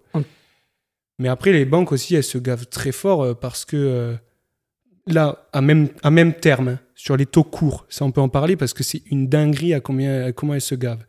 Mais quand on a vu que les, les taux court terme ont- sont montés en flèche à 4,25, Mhm. la banque peut donc prêter à très court terme et récupérer 4,25. Alors 4,25 en annualisé, encore une fois, hein, donc Mmh, attention. bien sûr. Euh, 4,25. Mais les- combien de temps ils ont mis, nous, nos livrets de merde, là, à monter à une Ah, sûr. autorisation? Donc ça veut dire que nous, les banques, elles nous rémunèrent nos livrets à la con euh, à, 2, à 1 ou 2%. Elles, elles ont fait ça pendant des, pendant des, Ouais, des pendant mois et des mois et des mois et des des mois. années. Pendant presque deux ans, là. Donc là, elles peuvent vraiment, vraiment, vraiment se gaver, quoi. Et là, elles se sont gavées là-dessus. Donc ouais, il y a eu une période, euh, enfin, il y, a- il y a toujours, en remontée de taux, il y a toujours une période pendant laquelle les banques se gavent, se surgavent, parce que elles ont ce différentiel entre la rémunération des livrets des, de- des- des dépôts, donc c'est-à-dire qu'elles, elles, elles continuent de payer pas trop cher les dépôts qui sont faits dans leur euh, compte, Dans les enfin, dans- leur ça, banque, dans ouais, les voilà. trucs sans risque. Et elles se gavent quand elles prêtent de l'argent parce qu'elles, elles ont accès au marché monétaire. Elles peuvent prêter vraiment à 4,25. Nous, on ne peut pas prêter à... C'est, ce- c'est le marché, euh, nous, euh, marché monétaire. Nous, on n'y a pas accès à ce marché monétaire. Mais, enfin, via des OPCVM, mais c'est, enfin, une catastrophe, c'est une merde absolue pour qu'on ait accès à ce marché. C'est indirectement. Mais eux, elles ont vraiment accès à ce marché. Et donc, elles se gavent. Du coup, Étienne, est-ce que tu peux nous faire un petit récap de, de tout ce qu'on vient de voir rapidement? Moi, je vais faire un récap, surtout donc du coup des perspectives, potentiellement ce qui vous intéresse. Donc, les volumes de transactions se pètent la gueule. Et, à mon sens, vont continuer de se péter la gueule. Bon, ça vaut rien, le à mon sens. Vous en faites ce que vous voulez. Ouais, Mais on voilà, ça se pète voit, la gueule. Et il y, a une, y a une très forte volatilité. La volatilité des volumes de transactions est supérieure à la volatilité des prix. Ce qui veut dire que les premiers qui vont ramasser, c'est les agences immobilières qui font de la transaction et euh, qui ont pris des, qui ne sont pas que sur des agents co, quoi, qui ont vraiment des vraies charges et qui ont fait péter leurs charges pendant que c'était la, la Zumba, là. pendant que c'était du 20% en, en rythme annuel. Eux, ils vont ramasser. S'ils ont monté leurs charges et qu'ils n'ont pas contrôlé leur, leur compte de résultat. Donc, euh, on a ces volumes de transactions. Les prix ont démarré, ont, ont- ont entamé déjà leur chute. Dans les zones de tension de l'offre et la demande, de manière plus prononcée. C'était là aussi où ça montait le plus fort, c'est là où ça va descendre le plus fort. Donc, typiquement, Paris. Alex le disait, à l'échelle locale, il y a Ah, encore des Oui, zones Des subtilités. euh. il y a encore des subtilités où euh, ça, ça, ça monte, euh, ça monte. Au niveau des taux, on est sur des taux, on est sur une remontée historiquement rapide des taux courts, mais qui ne s'était pas traduite, en tout cas sur le marché obligataire, par une remontée des taux longs. En tout cas, pas encore, pas tout de suite. Et on voit quand on regarde la courbe des taux une espèce d'inversion, ou en tout cas une forme bizarroïde qui nous laisse penser que le marché, enfin qui qui nous permet de comprendre que le marché pense que les taux courts vont baisser à moyen terme. Donc la BCE va revenir sur un assouplissement de sa politique monétaire. Et donc potentiellement qui aurait à long terme, enfin moyen terme, un impact sur les crédits immobiliers qui reviendrait, qui se calmerait, quoi. Le, le financement de l'immobilier reviendrait plus tranquille. En attendant, il y a une sensibilité des prix de l'immobilier forte au taux, euh, à la remontée des taux parce qu'on est sur des taux bas, donc d'autant plus parce qu'on est sur des taux bas. Ça, c'est ce que je vous disais par rapport à l'étude de la BCE, justement. Mhm. C'est une étude de la BCE sur euh, le comportement de la sensibilité des prix par rapport au taux. Donc, on a une chute des prix de l'immobilier et potentiellement qui peut s'intensifier, quoi. Parce que pour l'instant, si on regarde l'étude de la BCE On est qui nous début. dit du 0.1 pour du 1 en taux réel, enfin 0.1 de, point- euh, de taux réel euh, et, à une- on- un drop de 1%, on n'en est pas là parce qu'on est monté de 4%, alors pas en taux réel, Oui. on est monté de 4% et en même temps l'inflation est descendue de, de 4%. Donc il faudrait voir, faudrait mettre ça euh, sur deux Non, séries mais- temporelles ouais. et calculer. Mais en tout cas, on n'a pas l'impression d'avoir vu l'étendue de ce que peut être un drop de l'immobilier par rapport à la montée des taux qu'il y a eu. Non, je pense que ça aurait dû prendre. euh, si on en suit cette euh, sensibilité-là, ça aurait dû prendre au moins 10%. Quoi. Ouais, je, je sais pas, faut vraiment le mettre bout à bout avec l'évolution de l'inflation pour vraiment avoir les taux réels. Parce que c'est comme ça qu'ils l'ont fait, eux, dans leur modèle, quoi. Mais bref, euh, on a l'impression, ouais, d'en de, de ne pas avoir, c'est vrai. Moi, j'ai le même sentiment que toi. On a cette impression de ne pas avoir euh, vu euh, toute l'étendue de ce que pouvait être. Alors, c'est potentiellement une bonne nouvelle, ça. Pourquoi pas Parce qu'on va enfin pouvoir se reloger, mais à un prix plus, un prix plus important. Alors, je sais pas vraiment. D'un point de vue patrimonial, je trouve que c'est quand même mieux que. euh, c'est mieux d'avoir de, de- d'avoir des taux qui baissent et d'avoir euh, les prix qui, qui, s'envolent, quoi. Parce que d'un Ouais, point de vue, d'un ouais. Ouais, entrepreneurial, pardon. euh, pas patrimonial, entrepreneurial pour continuer d'investir, machin et tout ça. Mais, Oui, non, c'est clair ça. mais ça, ça va peut-être faire du bien aussi de. Du tri. de, de- ouais, ouais, ouais, complètement. Complètement. Et puis, ça va éliminer. Puis ça, ouais. ça empêche pas de faire des très bonnes, euh, de très bonnes affaires aujourd'hui, même avec la montée des taux. Mais justement, on, peut peut-être faire un petit, un petit, euh, un petit topo euh, Petite conclusion sur ça. Ouais. ouais. sur, sur les opportunités à venir, euh, fin- finir là-dessus, sur euh, après tout ce qu'on a dit. euh, est-ce que, est-ce que voilà, est-ce que c'est toujours intéressant d'investir aujourd'hui et, et quelles, quelles sont un peu les opportunités à, à voir avec ça, quoi. Ben, on le voit. euh, enfin, moi, je suis pas un expert, comme je vous disais, de terrain de l'immobilier, donc pas un expert de l'échelle locale, on va dire. Euh, pas du tout. Et ça, je pense que vous êtes bien mieux placé que moi pour, euh, pour en parler. Mais je pense que c'est comme en bourse, hein, de toute façon, l'immobilier, il y a- dans tout contexte, on peut trouver des bijoux, quoi. Euh, le, le truc qui est important à faire, c'est d'utiliser les bonnes métriques. hein. C'est de faire, de, faire, de faire le travail correctement, le travail de recherche correctement. Donc, euh, typiquement, Ouais. de se faire accompagner par son cravate immobilier. Tac C'est placé. c'est placé. Mais c'est aussi euh, calculer euh, du coup des, des rentabilités euh, correctement, utiliser euh, typiquement, moi je suis un très très grand amateur du TRI et je pense que tout le monde devrait calculer euh, ses ren- rentabilités. Le avec TRI. le TRI, le taux de rendement interne, taux de rentabilité interne, qui euh, en fait euh, euh, consiste à, c'est le taux qui permet d'équilibrer les sorties et les encaissements Ouais. d'argent Très bien. Euh, en prenant en compte la valeur temporelle de l'argent, c'est-à-dire en, en actualisant de manière plus importante les flux qui, qui arrivent dans longtemps. Ça, c'est très important de prendre en compte la valeur temporelle de l'argent, surtout sur des projets qui durent euh, 10 ans, Mhm. 20 ans, parce que on le sait, un euro aujourd'hui ne vaut pas un euro demain. Donc le TRI, c'est très très important. Quand vous faites un TRI, d'ailleurs, quelques petites astuces, hein, il faut pas du tout prendre en compte le financement dans le TRI. Ouais, bien sûr. Donc, dans les flux qu'on rentre dans le TRI, on ne met pas les remboursements de crédit, etc. Parce que justement, on va comparer ensuite ce TRI au taux auquel on va se financer. Et si la différence est positive, on y Let's va. go. Let's Ouais. go. Bon, après, euh, dans le marché immobilier, peut-être que les gens attendent un delta d'une certaine taille. hein, mais bon, voilà, dès que c'est positif, vous pouvez vous dire, que- considérer que euh, vous allez factuellement vous enrichir. Bref, donc TRI, toujours, hein, euh, et à privilégier au ROI. Le ROI, c'est une grosse daube. Là, je reviens de Bali. Tous les promoteurs vendent du ROI, du ROI, du. ROI. Le ROI, ça pue la merde. Mais vraiment, c'est. euh, Pourquoi, selon toi? ben, pourquoi? Parce que déjà, de 1, on ne prend pas en compte. Le, on ne peut pas prendre en compte la, la valorisation du bien qu'on vient d'acheter. On peut prendre en compte que les flux, mais pas la valorisation du bien qu'on vient d'acheter. Avec un, un TRI, on peut très bien le faire. On peut rentrer dans nos hypothèses un plus 1% de croissance Ouais. du prix de notre bien. Et d'ailleurs, on voit que la sensibilité des TRI par rapport à la croissance du prix du bien, elle est quand même assez costaud. hein. Il n'y a pas que euh, les loyers qui vous enrichissent, hein. il y a aussi la l'augmentation en valeur de, Ah, du- mais du bien sûr. que vous avez acheté. Ça, vous en parlez d'ailleurs dans plein d'autres podcasts. Mais il y a une grande sensibilité. Dans le ROI, euh, c'est- quoi? C'est juste on prend un chiffre euh, à, à un, à une- à un temps et on prend un Hmm. autre chiffre à un temps euh, avant. Voilà. Et on regarde de combien euh, on a gagné par rapport à ça. Mais du coup, par exemple, typiquement, les ROI souvent sont faits sur la première année. Mais dans la première année, il y a, tout des, il y a, il y a plein de dépenses potentiellement, de travaux, des trucs comme ça. Comment encore- ils les lissent en fait, En les- fait, j'allais dire le ROI, ça, ça peut avoir du sens, par exemple, sur euh, si c'est de l'achat-revente ou pour des trucs de marchand. Ouais, voilà. Ça a plus de sens parce que tu as genre euh, ce que tu vas dépenser, enfin ce que tu vas investir dans ton projet et, euh, et la sortie qui se fait en plus euh, généralement très rapidement derrière, à- Oui. à, un ou deux ans. Allez, à la limite, pour, euh, pour aller vite, quoi. Mais même pour une opération de marchand, tu peux faire un tu, tu- Oui, tu peux faire quand même l'effort de faire un TRI, quoi. Non, mais tu, tu, prends pas en compte la valeur temporelle de l'argent. Et même si tu fais l'effort de dispatcher tes, euh, tes, tes- tes revenus, euh, tes dépenses, pardon, sur plusieurs années pour avoir un espèce de ROI que tu peux calculer en année 1 et qui serait représentatif du ROI que tu peux avoir sur 10 ans, euh, tu vas faire n'importe quoi parce que justement tu prends pas en compte cette valeur temporelle de l'argent. Tu peux pas prendre en compte d'autres, des- toutes les hypothèses dont je parlais tout à l'heure, dont la valorisation du prix du bien, etc. Enfin bref, c'est, ne n'utilisez pas le ROI.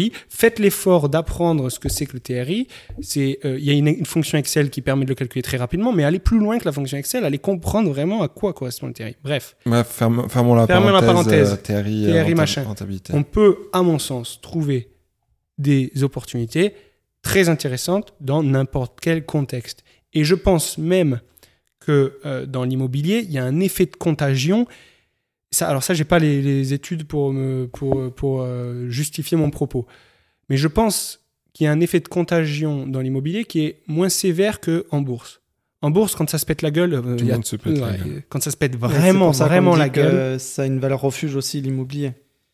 Non, parce que peut-être que valeur refuge, ça veut peut-être dire que non, ça se pète pas grave la gueule. Euh, bah après, peut-être que c'est un résultat du fait qu'il y a moins de contagion. J'en sais rien. Non, t'as peut-être raison. Je sais, je sais pas vraiment. Mais ça pourrait s'expliquer juste par le fait que non, euh, ça, ça baisse pas euh, drastiquement euh, d'une- en une seule fois. quoi. C'est juste la volatilité est, est un peu plus faible. Mais moi, ce que je veux dire par contagion, c'est que quand il y a un truc qui baisse, tout baisse. Quoi, que c'est vraiment généralisé. Mais parce que sur les marchés financiers, tout le monde est assis le cul devant son écran d'ordinateur Ouais. et voit les mêmes choses et a accès aux mêmes informations. C'est presque efficient. Puis il y a, les marchés il y a de la latence aussi sur l'immobilier. Sur l'immobilier, on n'est pas du tout sur Ouais. un marché efficient. Ouais. Ah bah non. Les gens n'ont pas du tout accès à la même information Non, non, au même moment. Les gens ne font pas du tout des trucs rationnels tout le temps, des, des- prennent pas tout le temps des décisions rationnelles. Et moins on a un marché efficient, Plus il y a d'opportunités. plus il y a d'opportunités, plus il y a d'opportunités d'arbitrage, c'est-à-dire de pouvoir créer Ouais. du rendement sans prendre de risques. Alors on est loin de ça, mais quand même on utilise le terme tout de même. On peut avoir des opportunités d'arbitrage. On a l'impression de, de faire plus d'argent que Ouais, ce que le marché fait, quoi. Et puis on, on l'a vu déjà avec euh, les, les, les baisses de prix dont on a parlé tout à l'heure, mais c'est quand même un, ma- enfin, c'est quand même un marché qui est hyper localisé. Euh, Oui. Alors déjà, entre plusieurs villes, com- comme on l'a vu, il peut y avoir des, des- des évolutions de prix qui sont hyper différentes. Et même au sein d'une même, même ville, ça peut être un quartier, une rue, un machin. C'est hyper localisé. Enfin, c'est pour ça qu'on dit toujours que la règle numéro une, c'est l'emplacement, mais parce que l'emplacement a vraiment un rôle euh, déterminant dans, euh, dans la valeur du bien qu'on va avoir, parce que finalement, c'est ça qu'on achète. Et puis, euh, et puis ouais, comme tu disais, c'est pas du tout un marché efficient. Donc, il y a plein de- il y a plein d'anomalies de marché, entre guillemets. Euh, Enfin, l'immobilier, vous pouvez négocier avec le vendeur. En bourse, tu vas pas, tu vas pas envoyer un petit message à. Bah, tu peux en réalité, mais c'est pas tout le monde qui peut. Quoi. Ouais, enfin voilà, en tout cas, pas tout le monde. Je, je pense qu'il faut avoir du goût, ouais, une- Ouais. des arguments. Euh, là, tu peux, enfin, tu peux faire, faire une bonne affaire juste sur une négociation, en fait. Ah oui, à l'acquisition. Non, mais complètement. Donc, euh, donc voilà, des, des opportunités, pour moi, il y en a toujours. Oui. Là, on n'en a pas parlé, mais il y a aussi tout ce qui arrive avec euh, les nouvelles réglementations énergétiques, Ouais, les contraintes avec le DPE, etc. Mais qui sont d'autant plus de raisons On de pouvoir appuyer des négociations. Ouais.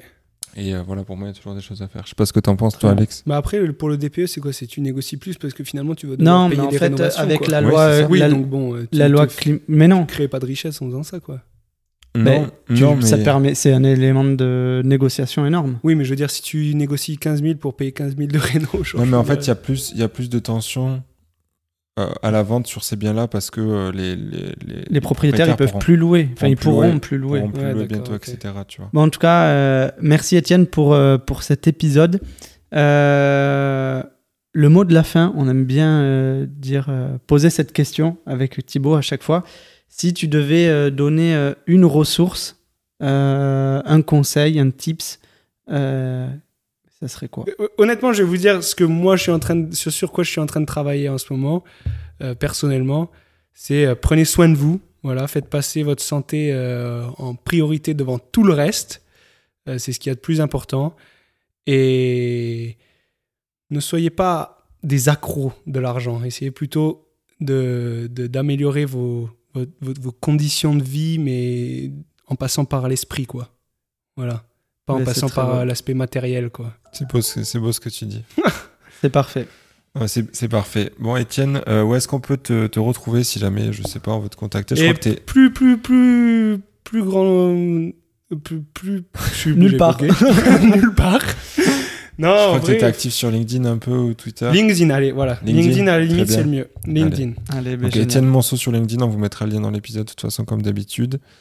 Euh, merci beaucoup, Étienne, pour euh, l'échange. Merci à De toi. rien. Et puis, Merci euh, à vous de m'avoir invité. À très vite. À très vite. À très vite. Ciao. C'est déjà la fin de cet épisode de Limo sans cravate. Bravo et merci pour l'avoir écouté jusqu'au bout. Si ça vous a plu, merci de le partager autour de vous, que ce soit à votre famille, à vos amis ou à vos collègues. La meilleure façon de nous soutenir, c'est de noter le podcast 5 étoiles sur Apple Podcast ou Spotify en y laissant un commentaire. Et surtout, n'oubliez pas d'en parler autour de vous pour nous aider à grandir. On vous dit à très vite pour un prochain épisode. Ciao